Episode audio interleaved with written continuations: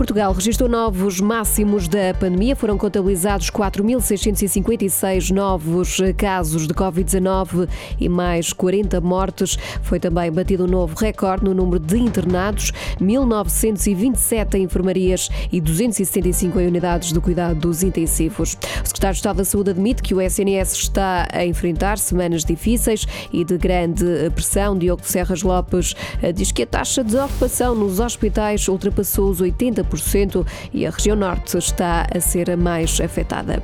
O governo está a avaliar a hipótese de confinamento reforçado nas duas primeiras semanas de dezembro. O objetivo é evitar deslocações durante as semanas de feriados e tentar salvar o Natal. O comércio pode sofrer restrições na primeira quinzena de dezembro, mas as escolas devem permanecer abertas. Outras medidas em cima da mesa é o recolher obrigatório teletrabalho.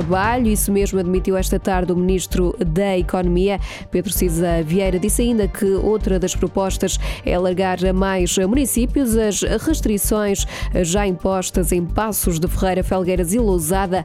As medidas só vão ser decididas amanhã no Conselho de Ministros Extraordinário. A dona do Diário de Notícias, Jornal de Notícias e TSF vai despedir 81 funcionários, incluindo 17 jornalistas. O despedimento coletivo foi anunciado esta sexta-feira. Em comunicado, a administração do grupo fala numa opção difícil, mas inadiável. Aponta como razões a profunda quebra de receitas no setor, em particular na área da imprensa.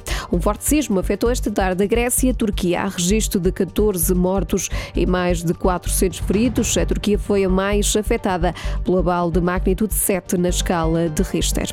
Cristiano Ronaldo está recuperado da Covid-19. O avançado português teve resultado negativo no teste, vai terminar o isolamento. O primeiro teste positivo aconteceu a 13 de outubro. Hoje, mais de duas semanas depois, testou negativo.